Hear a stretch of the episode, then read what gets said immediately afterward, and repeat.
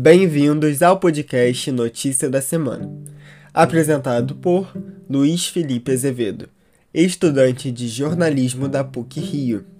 No episódio de hoje, TAM aprova o impeachment de Wilson Witzel e a atualização semanal da pandemia no país.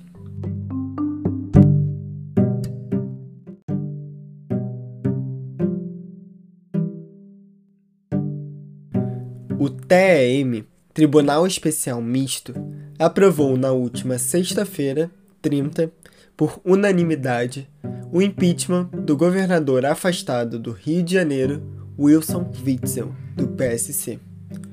Os dez julgadores, cinco deputados e cinco desembargadores votaram pelo impeachment. Eram necessários, no mínimo, sete votos pela aprovação. Witzel é acusado de crime de responsabilidade por um suposto esquema de corrupção da Secretaria de Saúde do Rio de Janeiro.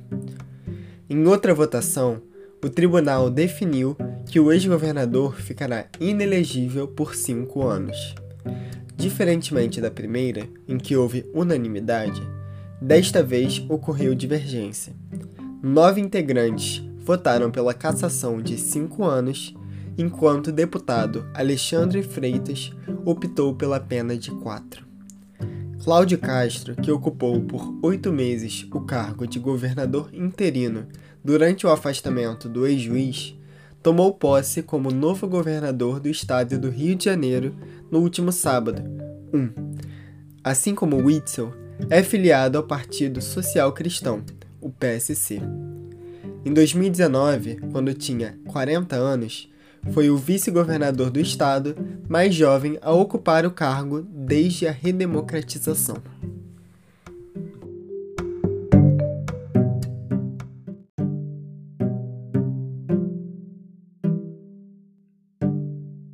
Agora é o momento de atualização semanal da pandemia no país. O Brasil registrou 1.210 mortes por Covid-19 no último domingo. 2. O total de óbitos é de 407.775. Foram contabilizados 28.493 novos casos nas últimas 24 horas e o total de casos no país já chega a 14.753.983. A média móvel de casos é de 59.224 queda de 9% em relação aos últimos 14 dias. A média móvel de mortes registrou 2.407 óbitos por dia, queda de 16% em relação à média das duas últimas semanas. Apenas um estado se encontra em alta no índice de morte pela doença, Pernambuco, com alta de 31%.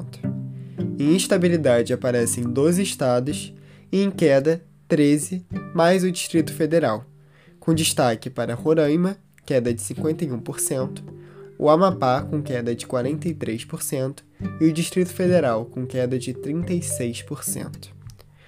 Nas últimas 24 horas, 63.595 pessoas receberam a primeira dose da vacina no Brasil. O total é de 31.875.681 vacinados, o que corresponde a 15,05% da população. Já em relação à segunda dose, 15.869.985 pessoas já receberam imunizante, 7,49% da população.